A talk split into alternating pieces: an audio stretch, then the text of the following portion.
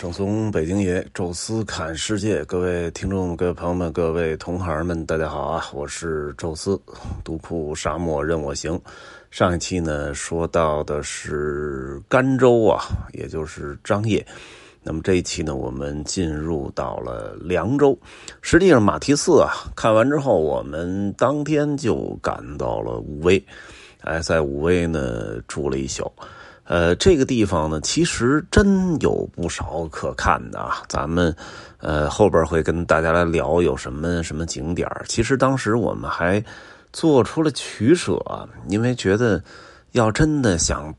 都把我预先目标里想看的都全捋一遍的话，那估计一整天还得拐弯啊，也不知道为什么这地儿居然不是一个旅游城市，这也是让我非常费解的一个事儿啊。因为据说甘肃省省博里边百分之八十全是来自武威这儿出土的东西，是又有西夏国的文物，是又有这个鲜卑时期的文物，又有吐蕃时期的文物，还有这雷台汉墓出土的那个。马踏飞燕啊，也叫马超龙雀，啊，所以这个地方就是我觉得是河西走廊旅行当中必去的一个点，啊，结果没想到。呃，不知道为啥这个居然没有什么旅游团真正的走到这里，很可惜啊。所以借着这个音频呢，也跟大家来聊两句。呃，我觉得先可以稍微的借着这期先说一下历史吧。所以我我这期的名字呢，给定名为叫五粮之地。然后下一期我们来说说景点啊。我觉得历史本身就挺有意思的啊，因为。真正的中国的丝绸之路，其实开始就是从河西走廊。当然啊，你可以把东部的起点定到长安，甚至洛阳。啊，甚至什么到到中间什么开封啊，什么这个扬州啊，这都可以。但是实际上，那些都属于真正意义上的中国的境内，而且商路四通八达。哎，沿着长江走，沿着黄河走，还是说，呃，下这个四川这都有，有的是。这个商路非常集约的，真正的走上了。呃，不能说唯一吧，但是至少是，呃，唯一比较宽阔的，呃，商旅比较多的这么一条道，实际上是从河西走廊，啊，那河西走廊呢，其实在黄河边上有这么一城市叫金城，也就是现在兰州啊。通常意义上来讲，好多就把兰州定为是第一个第一站，啊，但是呢，兰州其实还整体的，我觉得是一个集合点吧，就是从。啊，甘南啊，包括什么四川呐，啊，包括从长安城啊，啊，甚至从那个河套这地区过来的各种货物，在兰州，哎，在这儿呢集合之后，开始挺进河西走廊。真正的河西走廊应该是黄河以西，也就是说，不算兰州的话，应该就是从我今天说的乌威开始。好多人说啊，哎呀，这中国古老的名字有多美？什么兰陵啊？你看现在给改成了枣庄哈，什么什么诸诸如此类吧。就是当然现在确实有好多名字不太好听啊，这这个这个什么张家口啊、石家庄啊，这确实听着就很土啊。本来这武陵挺好听的，给非得改成张家界啊。本来这个就是。徽州这么有历史，这么有这结果，就搞成了黄山市，啊，这确实有点急功近利啊。但是好多就是我我那时候发那个视频的时候，好多在下边啊说好好的这甘州、肃州、凉州啊，什么这都给改成了什么特别难听的张掖、酒泉、武威。哎，这个你还真冤枉人家甘肃了哈！为什么这么说呢？因为这些名字其实比那个甘州、肃州、凉州什么的还要早。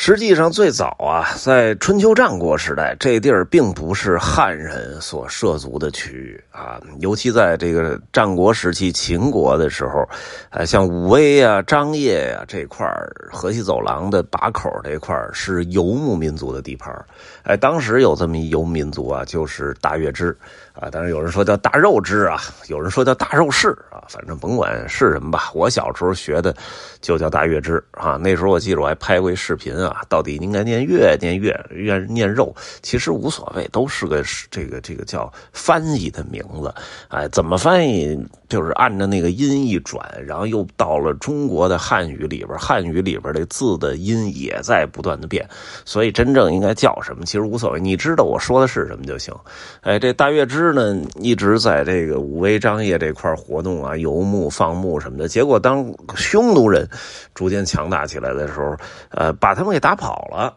可能也当时匈奴还没强大到直接把你这种族给灭掉啊，所以呢，就直接把他们向西赶，啊，所以到了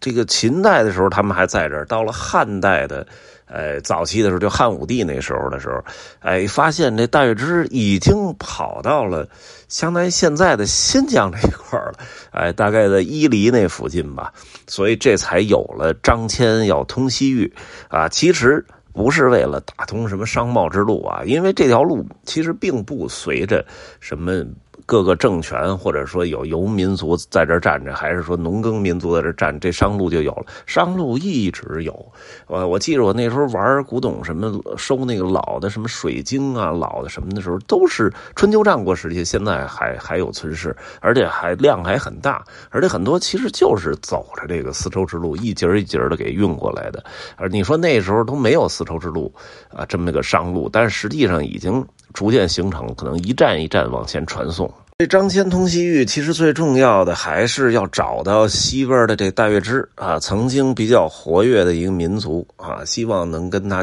与这个对匈奴来一个前后夹击。这是我们小时候学历史课文里有的啊，匈奴。当时还把张骞给抓走了，最后他就是机智的逃往西域啊，最终在呃新疆这块遇到了大月支的部族，然后跟他们劝导他们啊，要要要夹击匈奴。就大月支那时候已经一个是被赶跑了，都多少年了，那都是祖先的仇恨，对他们来讲其实意义不大。他们真回到张掖武威也没什么用啊，就在新疆那地儿，你看现在我们去啊，说这草原什么的茂密，比河西走廊有。有过之而无及，何苦还得冒着打仗那风险往回打呢？啊，所以这个仇恨淡忘了，然后再加上现在生活的挺好，所以人家就不为所动。啊，张骞最后也没辙了，继续向西探索探索，就遇到了，哎，我们的音频里其实多次提过那个大夏，就是巴特特里亚啊，希腊人，啊亚跟着亚历山大东征，最后留在这儿建立的一小王国，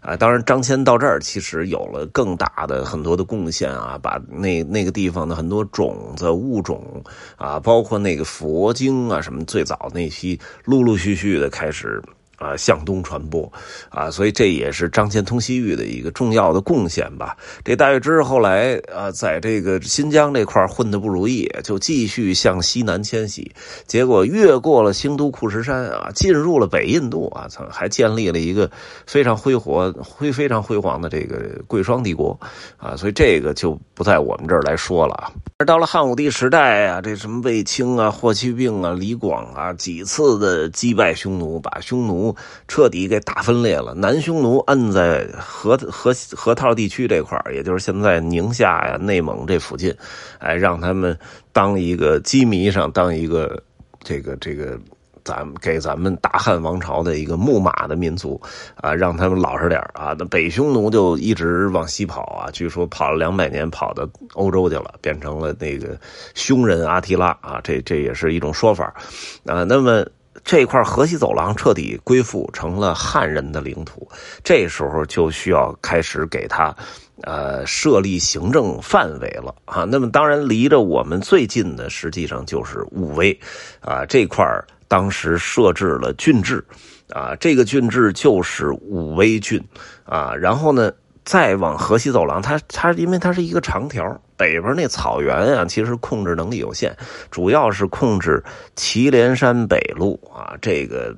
有有这个农耕能灌溉到，而且可以适宜人类居住的这个地儿，哎，就是切成了四块，设置了四个郡，也就是武威郡。张掖郡、酒泉郡、和敦煌郡，啊，然后把这四个郡加上武威，整体给命名为凉州，啊，所以就是武威是整个这个凉州当时最东边的一个郡。啊，所以就后来有时候说西凉，西凉什么西凉董卓、西凉马腾，其实他们也就在武威，但是很多的什么士兵啊，什么这些，都在这武威往西啊，所以经常有这么一词叫西凉什么什么。当然啊，这个州呢，就是整个就叫凉州了啊。所以你说凉州这词还稍微老点啊，可能跟武威几乎是同时出现的。而到了什么张掖呀、酒泉呐、什么敦煌，这都是最早的郡治的名称。然后再往后很长时间，才有了甘州、肃州、沙州的名字。所以这些名字其实，呃，我们现在叫起来，其实历史要更久远啊，更有味道。啊，所以也别光看说张掖、武威，听着好像没有那沙州、甘州那么好听啊，但实际上，呃，这个还是有历史的。这块啊叫凉州啊，那所以这块实际上，呃，其实就是咱们说那五凉政政权啊，这还得往后说。汉朝的时候，这儿一直是凉州啊。到了东汉末年的时候啊，当时呢，最早是东汉在这儿。占据的叫伏波将军马援啊，那个时候不是占领啊，他就在这儿驻守啊，也是大汉东汉时期的特别著名的一个将领。然后到后来呢，就是西凉地区就有点乱了啊，就出现一些军阀，比如说董卓呀，啊比如说后来的马腾啊，再加上马超啊这些人啊，最开始也是服从呃中央王朝的啊，但是后来因为。中间这个董卓进了长安啊，完了，整个导致后来整个中原王朝对西凉人有极深的成见啊，这点就就是说贾诩吧，贾诩其实就是武威人啊，也就是呃我们现在说这地儿啊，他就当时在长安混的时候，就发现整个的西凉人就被各种歧视，但其实这块自从在汉代列入我们的郡治的时候，出现了大量的这种什么文学家也好，书。法家就敦煌那儿有一个张氏啊，那都是就草书啊，这个草书故里，草圣都都是从那儿出来的。这地儿甭管是文治武功啊，在整个的中国历史上都是。有一席之地的啊，但是一直挺受歧视，所以后来才开始起兵反抗，什么马腾啊，啊，后来到马超，啊，再后来实在打不过曹操了，直接马超带着一部分兵士兵就就跑到这个四川投奔蜀汉去了。但是在蜀汉他依然是不得志啊，所以马超，呃，没记错去世的是特别早的啊，就是等于刚整个蜀汉刚建立，他就基本就靠边站了，然后性格可能也有。问题啊！后来据说这个马家还有这个，还有一些其他的呃后代呢，继续向西跑。哎，等于因为他们那块本来有一个地儿叫利前啊，就这个这个也也是在。张掖和酒泉中间这块，呃，那是一个中国的罗马古城，就是说按 DNA 说，好像那地儿的人有多少的古罗马的血统，但至少有这个欧罗巴人种的这个基因在里边吧，啊，人长得也确实比较奇特。啊，拿过那个古罗马那雕塑，跟他们比啊，相似度非常的高，哎，所以据说这西凉兵啊，在打仗的时候战法上也参考了中亚以及啊波斯、古罗马这些，都都可能都有点传承过来啊，所以就特别能打啊。所以当他们混得不得志的时候，马家有一支往西跑了哈。咱们在聊那高加索的时候也说到过啊，最终成了亚美尼亚。的一个大姓成了他那儿的大将军啊！我后来去亚美尼亚专门问过这事啊，知道有一个确实我们这儿特别大的一个姓啊，曾经出过好多英雄人物的。哎，据他们说，祖先是从中国过来的，姓马的一个家族，那就后来一倒就是马成、马腾、马超这这一支。那再往后，大家知道了，司马炎一统三国，建立大晋，但实际上时间特别短啊，然后就变成了东晋十六国啊，就是西晋存在时间很短啊，因为当时整个的中原地区啊，就经历了三国时代，死了大概得有。百分之七十五到八十的人口全都在战乱中死掉了啊！所以实际上整个中原大地就是很多地儿都荒无人烟啊，所以就就有很多的少数民族进入到中原内地来。毕竟这一块生活比那个草原还是要美好的多啊，所以有的叫叫五胡乱华，有的叫五族内迁。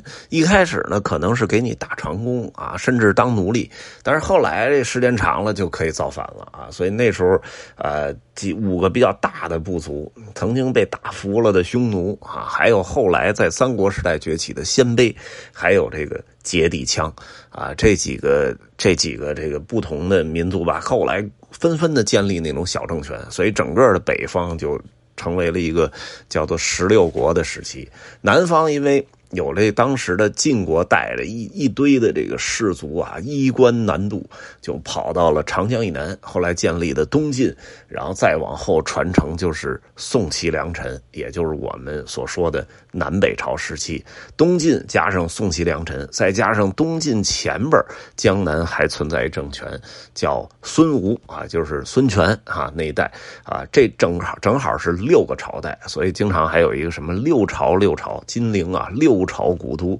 所谓六朝古都，其实就是啊，从啊孙吴开始到东晋到宋齐梁陈，包括什么六朝怪怪谈啊，说的也是这个。北边呢，十六国就乱了啊，不同的时期在不同的地儿，在凉州这儿啊，其实就存在了五个以梁为命名的国号的政权啊，因为这块就是这个汉代也好，后来晋代都是凉州。啊，所以这儿建国的皇帝啊，年号自己定，但是国号一般就以凉州来命名了啊。那么最早啊，其实还不是少数民族，最早第一个在凉州啊当上皇帝了啊，建立政权的叫钱粮啊。这个政权实际上是姓张的啊，是一个关中。人家还是一个这个诗书世家，哎，人家其实最开始领的是凉州刺史啊，但是后来那个就是没办法了，少数民族越来这个军事实力越强，然后他就带着凉州人就开始抵御各各个方向的进攻，到后来这大晋国坚持不下去了，带着一堆士卒衣冠南渡跑了，他变成独立的。支撑在这这个凉州河西走廊这地区啊，左冲右突，又坚持了好几代啊，所以挡住了当时就是崛起起来的好几代的北方的那种少数民族政权啊，什么什么这个这个什么后赵啊、前赵啊这些时代，基本上都都给挡下来了。而且他因为坐拥了河西走廊啊，所以当时就是晋国。啊，以羁縻的那个西域啊，因为汉代的时候，西域就是建的西域都护府什么的，就是管理非常好。到了就是三国时代的时候，西域其实也就是遥尊一下中原的这个王朝，呃，但是他这凉州嘛，当了凉州的这个国王的时候，其实也名义上至少统领了整个西域到现在新疆这块其实都属于前凉的地儿，啊，前凉还其实还是汉族政权，到了后凉就是少数民族了。啊，也就是当时的氐人、匈奴、鲜卑、羯氐羌，啊，前凉实际上被灭掉的是当时的辉煌一时的，几乎统一了整个北方的前秦，也就是大家熟悉那苻坚，哎，他呢等于整个统一了北方之后，然后当时派了手下一大将军叫吕光，向西域征伐。啊，所以当时把钱粮啊就整个给灭掉，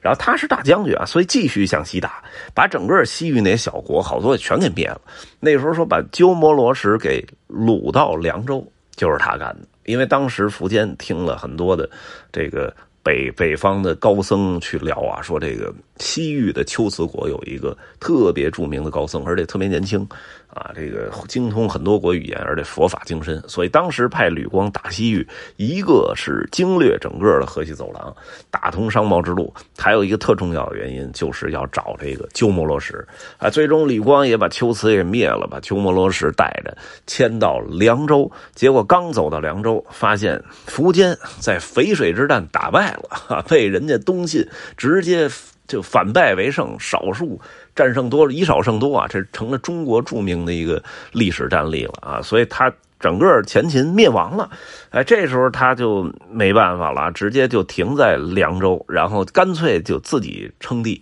啊，建立了一个后凉。这后梁啊，基本上就是把前梁那个继承了，加河西走廊加上新疆的一大块啊，基本就是他的领土。前期在吕光还活着的时候，其实整体还可以，毕竟大将军啊，位高权重，也有兵权，整体控制的还不错。当吕光一死，整个这后梁也不行了，呃，因为呢，他当时本身就是一个少数民族政权啊，底人啊，所以自己这个部族的人。实在是人数有点少啊，所以当时就不得不倚重很多其他的少数民族，哎，比如说呢，什么匈奴人啊，什么鲜卑人啊，什么这样的，所以到最后这些人开始做大啊，所以整个这个后来这个。后梁基本就分裂了，变成了一个三梁演义。哎，后梁还存在的时候，哎，在北边就武威这块割裂出了一块叫什么呢？叫北梁。这北梁啊，实际上是个匈奴政权。啊，一一堆匈奴人啊，在这儿等于给给给分裂出来了。然后呢，南边呢就靠近青海乐都那一块啊，就是我之前有一去过那个叫呃瞿昙寺啊，就那块地区啊，乐都那块建立了一个南梁政权，那是鲜卑人啊。完了呢。在敦煌那块呢，又建立了一个西凉政权，叫李浩啊。这个呃，号称是汉人啊，但是实际上也有很大的这个鲜鲜卑的血统。他自称这个。是李广的什么十六世孙啊？飞将军李广，但是李李李广的儿子李陵就已经被匈奴人抓走投降了，所以实际上他一定还是有大量的少数民族这个血统比例的，而且后来据说是他的多少世孙就是后来的这个李渊啊，李世民啊，所以怎么说这个他这少数民族这血统是逃不开。当时的《三国演义》站的比较中间的是北凉啊，等把这后凉彻底灭掉之后，西凉、南凉都被他统一了啊，所以北凉的政权最后是一统整个的黑走廊。北凉呢，后来坚持的时间还挺长啊，已经坚持到了南北朝时期，就是把东晋十六国都熬过去了。南北朝时代，北边就是北魏了，这鲜卑人建立的一个汉化的政权，大家都知道，魏魏孝文帝迁都啊什么的，哎，最终他呢，这个整个的这个地盘也是向西走，就到了现在高昌的吐鲁番这块了。啊，然后跟北魏和亲呐什么的，最终还苟且一时啊。但是最后最后实际上是被柔然给灭了，就是当时北魏北边最重要的一个敌人，哎，救援不及，直接把他给灭掉了啊。所以他还是坚持的时间比较长的。当然啊，到了唐王朝的时期，甭管是凉州也好，后来什么甘州、肃州啊，一个一个的名字就有了。而且唐王朝时期呢，其实还有一个特别重要的。啊，所谓的《凉州词》哈，这个其实好多人认为是是一个呃一首诗啊，但实际上我觉得应该是一个词牌名一样，只不过是按诗的那个格式来的。很多人都写过《凉州词》啊，这个大家呃听应该小学时候都学过啊，比如说王之涣写的叫《黄河远上白云间，一片孤城万仞山》。羌笛何须怨杨柳，春风不度玉门关。这是咱们历史课本里有的。还有一个呢，是我们有时候带团时候曾经说过的王翰版的啊版本的《凉州词》：葡萄美酒夜光杯，欲饮琵琶马上催。醉卧沙场君莫笑，古来征战几人回。当然还有像这个陆游版的啊，这个炉头酒熟葡萄香，马足春深木须长。醉听古来横吹曲，雄心一片在西凉。哈，当然还有像孟浩然版的、张籍版的，就是很多个版本。我我觉得他应该是唱出来的啊，弹着这个什么，这个这个琵琶呀，什么吹着笛子呀，然后把他这唱词给唱出来，这应该是凉州词的精髓。我们在那个五味博物馆也看到了。这好几个版本的《凉州词》啊，都都给写在了墙上啊！我觉得这成为了中国的诗词里面非常独特的一个品类，啊，也挺有意思，也证明了就是武威或者说凉州这块啊，它的历史的一个深厚的厚度。当然后来啊。在唐之后，哎，这里曾经也被吐蕃人占过哈。吐蕃松赞干布那时候吐蕃扩张，哎，也曾经占过这里。后来呢，成了西夏国的领地。哎，这个西夏的很多文物在凉州也有大量的出土啊，所以这块其实后来就是反反复复的变化，就是各种文化民族的交错和融合啊，成为了一个主旋律啊。所以这个地方其实是很值得仔细来看一看的啊。这一期呢，就跟大家来聊历史吧。下一期借着凉州，我们聊聊凉州风物啊，有什么可看的，有什么可玩的。有什么可吃的哈？到时候下一期具体来跟大家来说。好了，有什么想说的，欢迎大家在音频下面留言，也欢迎大家加入我们的听众群。微信搜索“宙斯”的微信号，这六字汉语拼音全拼啊，加入之后会邀请您进群。也欢迎大家呢关注抖音号“宙斯看世界”。这期就说到这儿，咱们下期见。